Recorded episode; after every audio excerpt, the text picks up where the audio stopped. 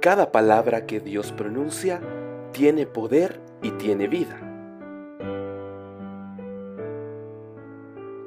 La palabra de Dios es más cortante que una espada de dos filos. Prepárate a recibir lo que Dios tiene para ti.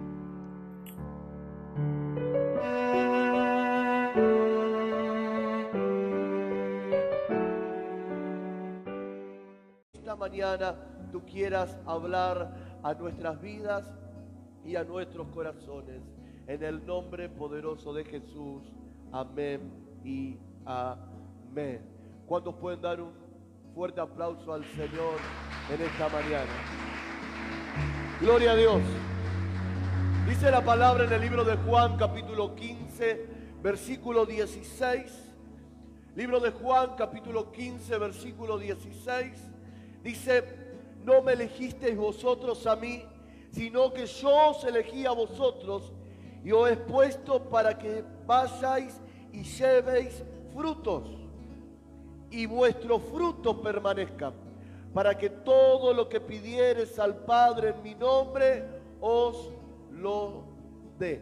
Lo vuelvo a leer, no me elegisteis vosotros a mí, sino que yo los elegí a vosotros yo he puesto para que llevéis frutos y vuestros frutos permanezcan y para que todo lo que pidieres al Padre en mi nombre, Él lo dé. Cuando dicen amén en esta mañana?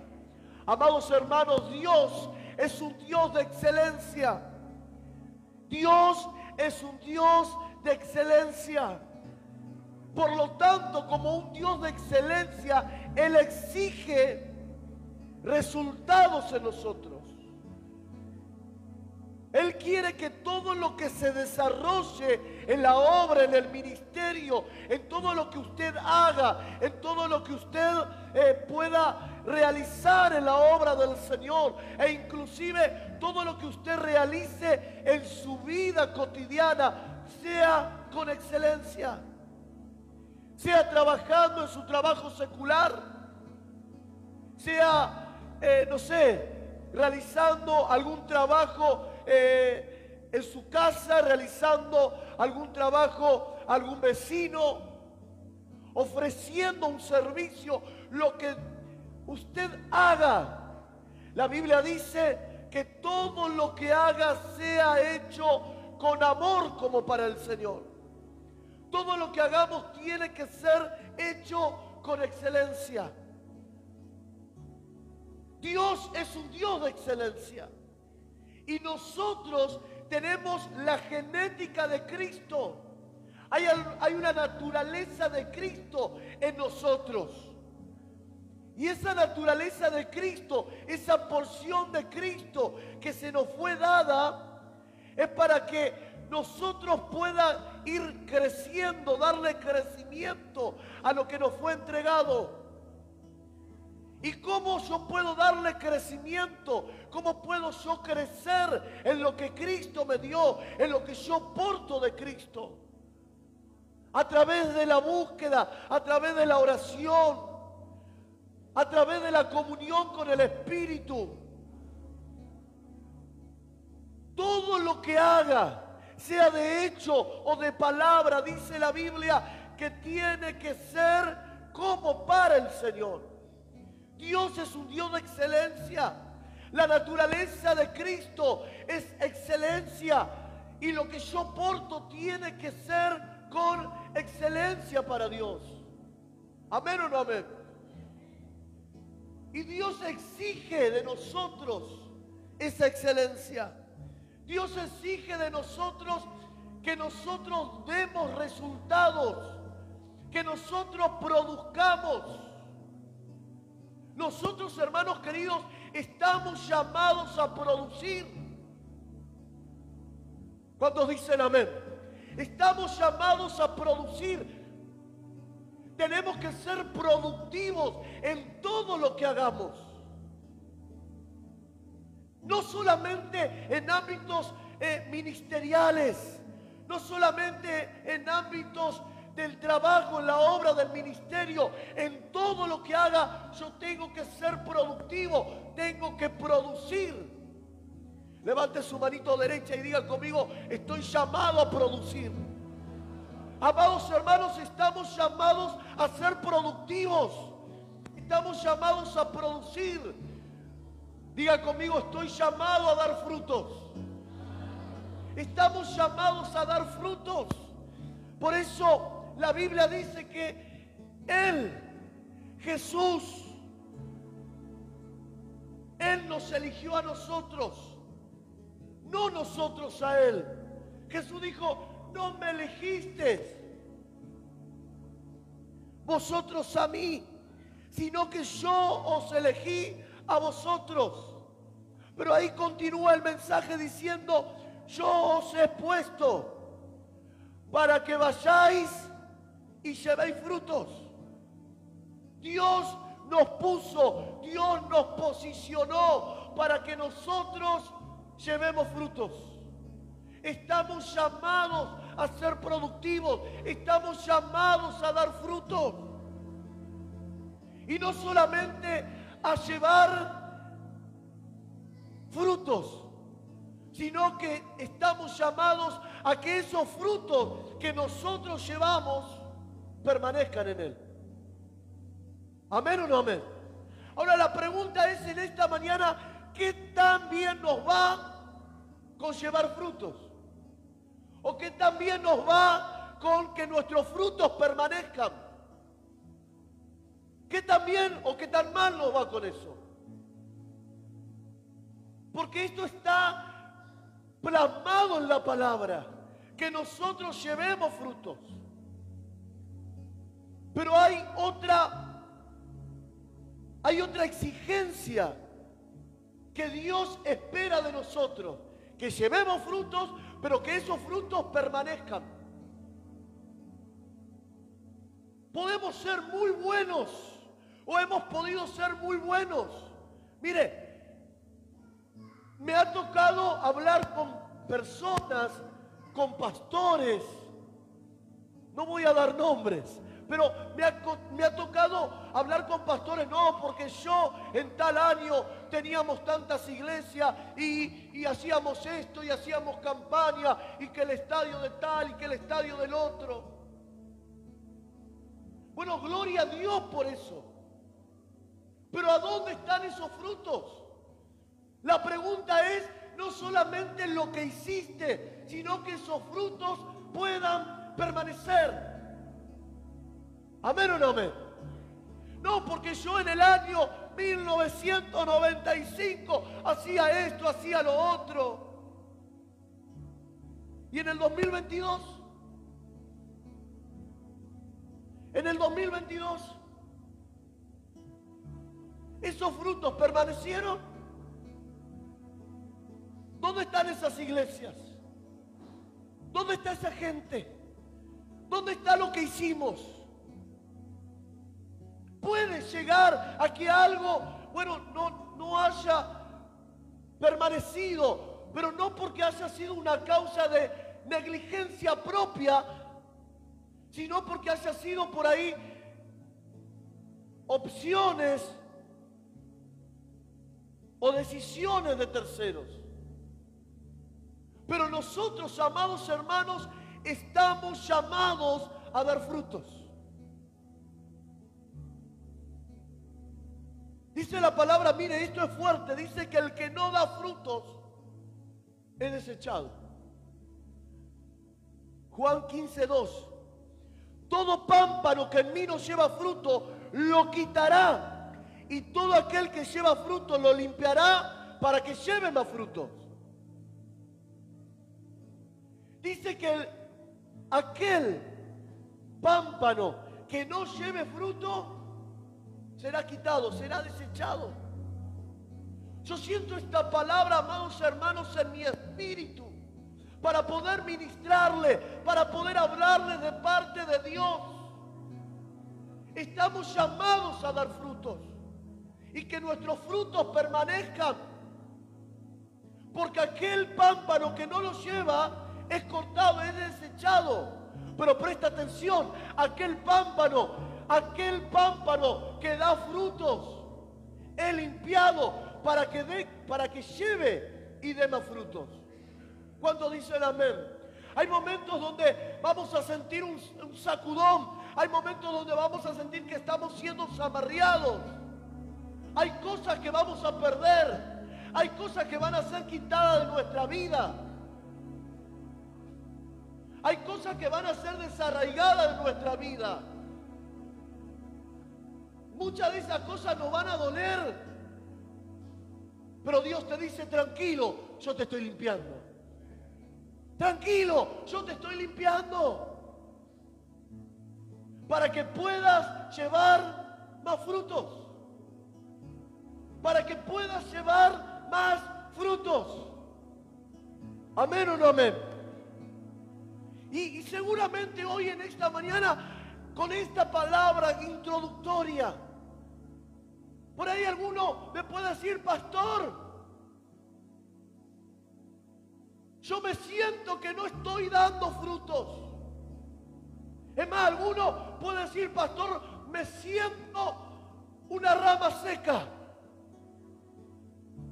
Me siento como una rama que no, no solamente no da fruto, sino que estoy seco. Hubo algo en mi espíritu, hubo algo en el camino que produjo que yo no diera más frutos. Lo dije al principio hace algunos minutos. Pastores que me han dicho no porque teníamos tanto iglesia, no porque teníamos esto, no porque teníamos los otros. Y hoy, pastores me han dicho, y hoy no tengo nada. Es porque algo sucedió. Hay algo en el camino que sucedió, que aconteció. Hubo algo que el diablo provocó. O nuestras decisiones, porque no es solamente echarle la culpa al diablo, nuestras malas decisiones produjeron, hicieron que nuestros frutos se hayan perdido, que nuestros frutos o que nuestros pámpanos dejen de producir. ¿Cuántos dicen amén? Y hoy nos sentimos como ramas secas. Si nos preguntan cómo nos vemos en el ministerio, no nos vemos. Si nos preguntan a ver qué proyección tenés, qué visión tenés, no la tenemos. Porque hubo algo en el camino, hubo algo que, que hizo que nosotros estemos ahí ya como no éramos los mismos. En estos días anteriores hablaba con un pastor amigo y me decía, me compartía una palabra que él ministró, compartió en su iglesia. Y él decía, yo prediqué sobre el hacha perdida en Segunda de Reyes. Seguramente usted habrá leído esa historia o la habrá escuchado predicar en alguna oportunidad. Un hombre que estaba trabajando, que estaban desmontando un territorio, de repente se le escapó el hacha. ¿A cuántos en alguna oportunidad sintieron que se le escapó el hacha? ¿Sí o no? ¿Eh? Estábamos trabajando y de repente se me escapó el hacha. Y dice que este hombre se le escapó el hacha y cayó en el río. Y no hay que ser, no hay que saber mucho de física para saber que el hierro en el agua que pasa se hunde. Y dice que este hombre exclamó a gran voz, ¡ay! Era prestada. Vino el profeta y le dijo, ¿dónde cayó? Preste atención a esto que le voy a decir porque esto es fundamental. El profeta le dijo, ¿dónde cayó? Él dijo, acá. Él sabía dónde se le había caído el hacha. Él sabía dónde el hacha se le había caído. Amados, Sin el hacha no podemos trabajar.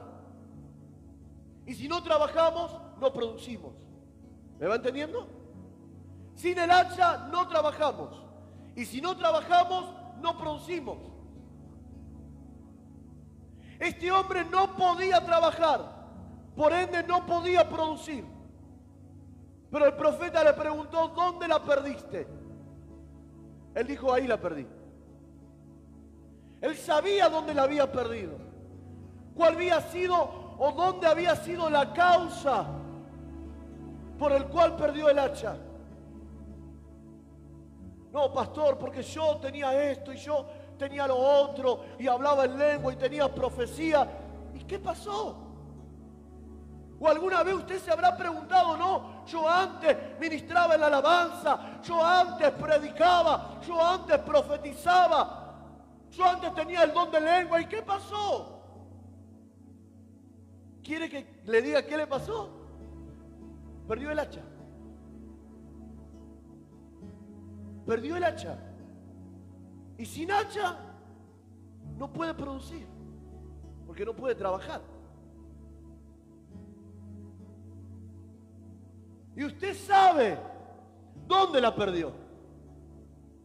Esta situación, esta pelea con un hermano, una discusión, algo. Hablábamos en estos días con alguien y, nos contaba su, historia, ¿no? Y la historia de su cónyuge. Y hubo algo que le hizo perder el hacha. Una situación. Algo que venía bien, dones del Espíritu Santo, manifestaciones, ministerios, pero hubo algo que le hizo perder el hacha. Y a partir de ese momento dejó de producir. Dejó de dar frutos. Porque perdió el hacha. Hay un momento, hermanos queridos, en nuestra vida donde nos sentimos secos. Donde nos sentimos como si fuéramos una rama seca. Como habla la palabra, el que no lleva frutos es cortado y echado.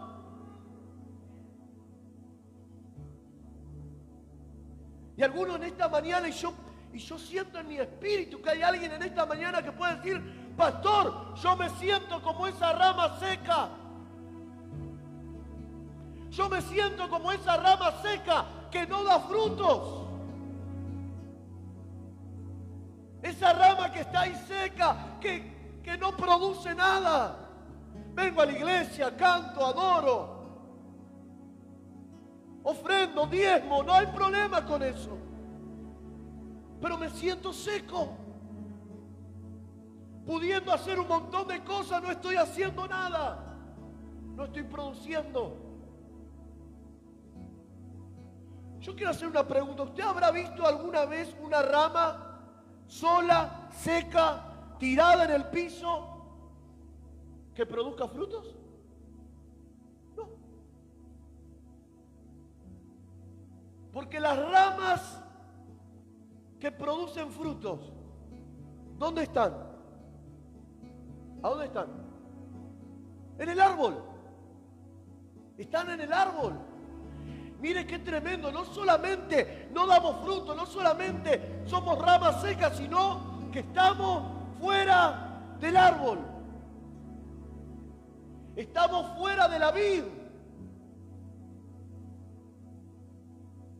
Contaban unos mendocinos eh, hace, algún, hace un mes atrás, escuchaba un taller y después lo hablábamos personalmente ellos me decían que ellos saben mucho de, de vides y demás.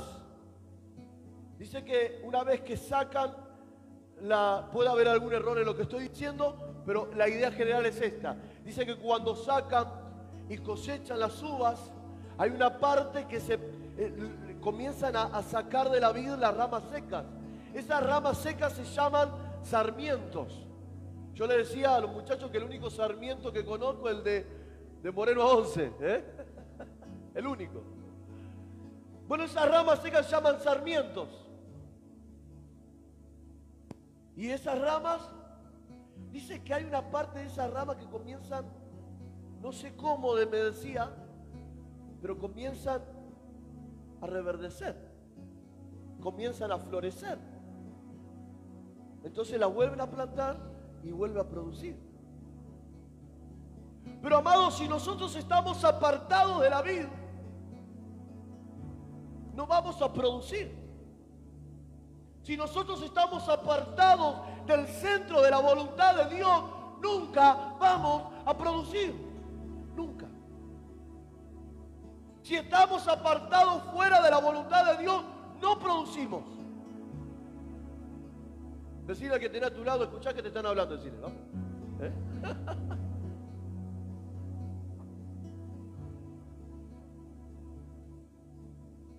Usted no, yo, sinceramente, nunca vi una rama seca que diera frutos, nunca. Pero ¿sabe qué? En Dios es diferente. Porque si usted se siente como esa rama seca que no produce, que está ahí, está ahí, sin vida, ¿Cuántos años en el Evangelio y no estoy haciendo nada? O si en algún momento hice, ahora no, no soy ni la mitad de lo que antes era. ¿Por qué pasa eso? Porque ¿qué pasó? ¿Qué se le perdió? Se le perdió el hacha. Porque no pudo, porque dejó de trabajar. ¿Amén o no amén? Me va siguiendo, ¿verdad? Acompáñenme a este mensaje porque vamos a entrar en un, terreno donde vamos a ver cómo Dios va a restaurar en esta mañana nuestras vidas. Cuatro o cinco lo está creyendo. Vamos a entrar en un terreno en el mensaje donde vamos a ver cómo Dios va a restaurar nuestra vida. Y lo que no producía va a producir. ¿No me está entendiendo? Lo que no producía va a producir. Lo que no era va a ser. Cuando dicen amén, gloria a Dios. Y me encontré en la palabra con una rama seca. ¿Con qué me encontré en la palabra? Una rama seca. Dice la palabra, acompáñeme en libro de números, capítulo 17, versículos 7 y 8. Libro de Números, capítulo 17, versículos 7 y 8. Y Moisés puso las varas delante de Jehová en el tabernáculo del testimonio. Y aconteció que el día siguiente vino Moisés al tabernáculo del testimonio. Y he aquí que la vara de Aarón de la casa de Leví había reverdecido. ¿Qué sucedió con la vara de Aarón? Había reverdecido. Y acá se pone más interesante el asunto.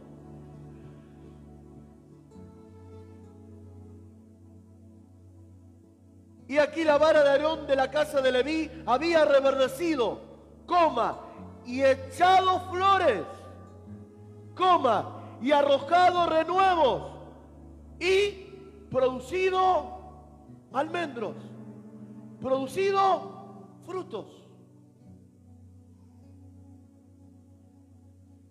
Mire qué tremendo este milagro. Una rama seca sin vida. Al otro día Moisés, esa vara representaba a Aarón de la casa de Leví. Y cuando Moisés fue, dice que encontró que la vara de Aarón había reverdecido. Que la vara de Aarón había echado flores. Que la vara de Aarón había arrojado renuevos. Que la vara de Aarón había producido almendras. algo sin vida, algo que no producía nada, pero que de repente comenzó a producir. Una vara seca que de repente comenzó a reverdecer.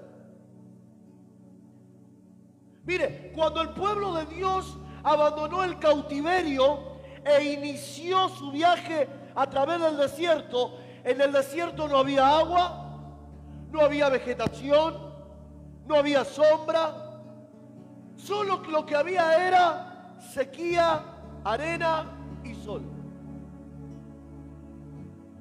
Lo único que había en el desierto, arena, sequía y sol. Y estas condiciones provocaron numerosas ocasiones la rebelión del pueblo contra Moisés y Aarón. ¡Eh, Moisés! ¿Para qué nos sacaste de Egipto? ¿Para que moramos en el desierto? ¿Acaso Moisés no había sepulcros en Egipto que tenemos que venir a morir acá? ¡Eh, Moisés! Mejor era comer ajo y cebolla en Egipto. No tenemos ni para comer. Y Moisés clamaba y caía maná del cielo. ¡Eh, Moisés! Tenemos frío de noche. Porque en el desierto de noche hace frío. Moisés clamaba y una columna de fuego descendió. ¿eh? Para mantenerlos calefaccionados en el desierto. En la noche hace frío y de día. ¡Eh, Moisés, tenemos calor! Entonces Moisés clamó y le mandó una nube que no solamente hacía de, de sombrilla, sino que también cuando la nube se movía, el pueblo se movía. Era como un GPS, ¿vio? ¡Eh, Moisés, tenemos sed! Entonces Moisés oraba y le sacaba agua de las piedras. En un momento dijeron, Moisés, estamos cansados de comer pan. Queremos comer carne. Así quieren comer carne. ya estaba medio sacado Moisés. Ah, quieren comer carne. Moisés oró comenzaron a descender codornices. Dice la palabra que comieron tantas codornices, después le voy a buscar el texto, que hasta les salían por las narices. ¿Eh? Ah, ¿quieren comer carne? Coman carne. ¿Eh? Algunos están pidiendo, Señor, quiero comer asado, quiero comer asado, quiero comer asado. ¿Eh? Para que Dios les mande y coman asado hasta que se sacien, ¿eh? Gloria a Dios, escuché por ahí. Bien, escuche. ¡Ay, qué pueblo rebelde tenía! Eh! Israel no era un pueblo fácil de gobernar. No, no, no, todo lo contrario. Era un pueblo difícil. Y Moisés, como representante legal, estaba cansado. Y en medio de todo eso, se levanta una rebelión. Una rebelión negativa. Los hijos de Coré. En números 16 y 17 la Biblia dice y relata los acontecimientos que tienen que ver con la rebelión de Coré, Datán, Abiram contra Moisés y Aarón. Y Dios comienza a tomar cartas en el asunto. Claro, ellos quisieron, no vamos a predicar eso porque se va a hacer muy extenso, pero dice que ellos quisieron rebelarse, quisieron adorar a otros dioses.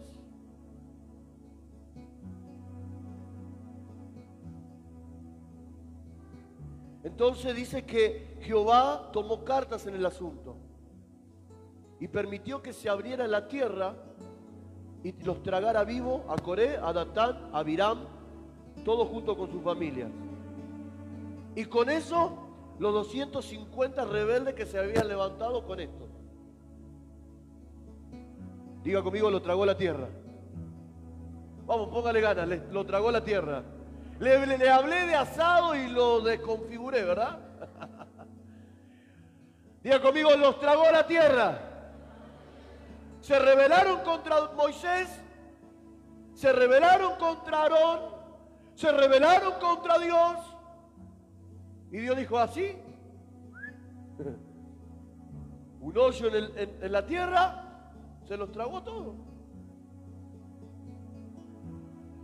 Decir a que tenía a tu lado que no te trague la tierra, decir,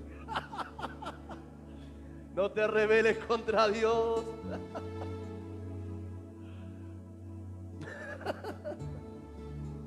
Entonces dice la palabra que después de que sucedieran estos eventos, el pueblo seguía murmurando. O sea, no les bastó con lo que pasó. Siguió murmurando, se siguió quejando de Moisés, de Aarón. Y para hacer cesar las críticas, el Señor pidió a cada príncipe de Israel le entregara su vara a Moisés, con su nombre escrito en ella. Y que la vara de la tribu de Leví llevara el nombre de Aarón. ¿Se entiende? Moisés dijo, bueno muchachos, a los príncipes de cada tribu me van a traer su vara con el nombre de la tribu. Pero la tribu de Leví va a tener el nombre Aarón. ¿Sí? Y Dios dio como señal que la única vara que reverdecería sería la del hombre que se hallaba ubicado en el centro de su voluntad. Amén. O sea, muchachos, quiero las 12 varas acá. Bueno, yo me voy a ir, dijo Moisés, no sé si lo dijo así, pero me gusta parafrasear la historia. Yo me voy a ir y la vara que reverdezca será el hombre que está en el centro de la voluntad de Dios. Así que se fueron. Al otro día, dice la palabra, que aquí la vara de Aarón de la casa de Leví había reverdecido. Dios exaltó a Aarón, lo exaltó. Se quejaban y les demostró al pueblo que los que estaban equivocados no era Aarón, sino el pueblo. Qué tremendo, ¿verdad? Y la vara de Aarón reverdeció. Pero me quiero centrar en esto.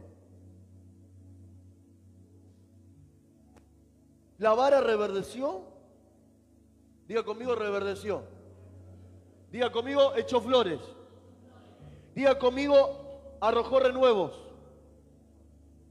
Diga conmigo, produció o produjo almendras.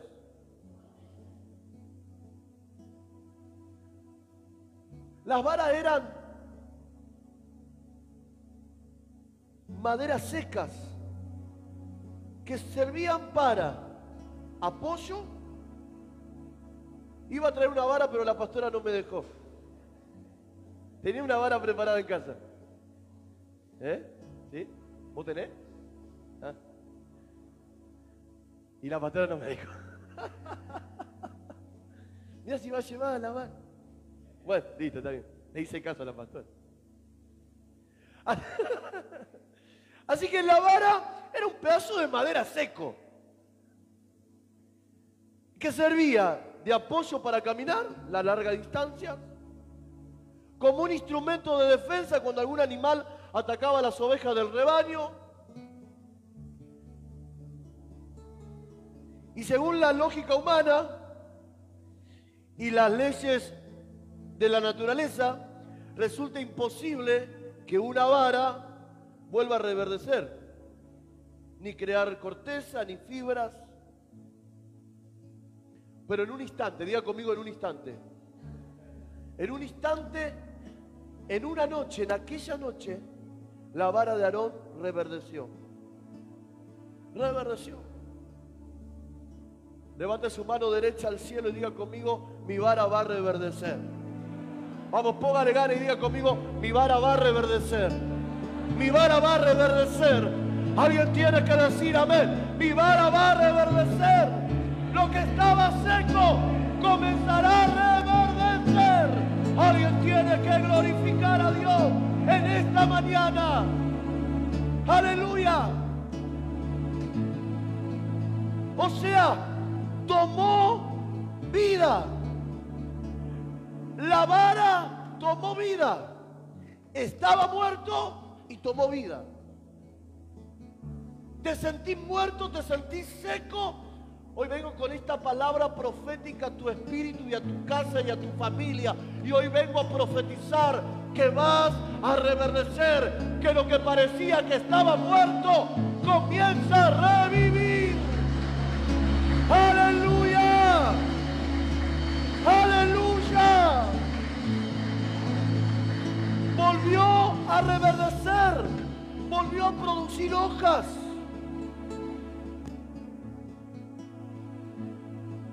Las hojas comenzaron a dar aroma. Porque la vida produce aromas. La hoja de una planta son vida y todos nosotros, amados hermanos, hemos pasado de muerte a vida. ¿Alguien no lo entendió?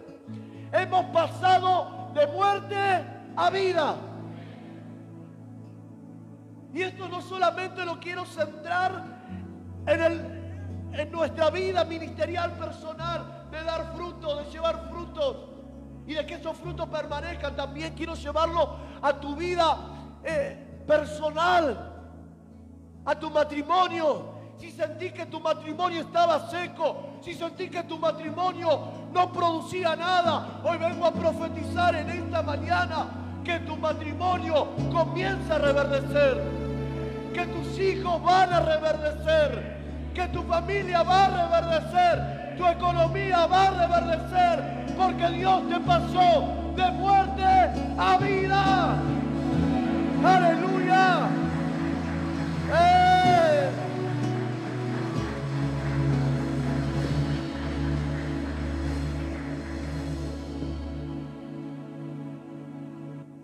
Segunda de Corintios 2, 16, rápido.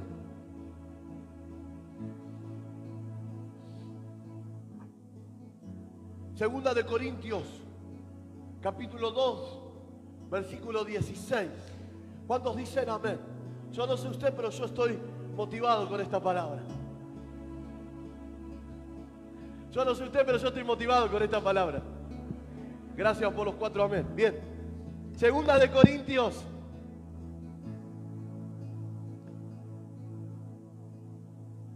No le tendría que haber hablado de asado, ¿eh? Ahí ya. Segunda de Corintios 2, 16. Si alguien nos quiere invitar, digo. Segunda de Corintios capítulo 2, versículo 16 dice. Para los que se pierden, somos un espantoso olor de muerte y condenación. Pero para aquellos que se salvan, somos un perfume que da vida.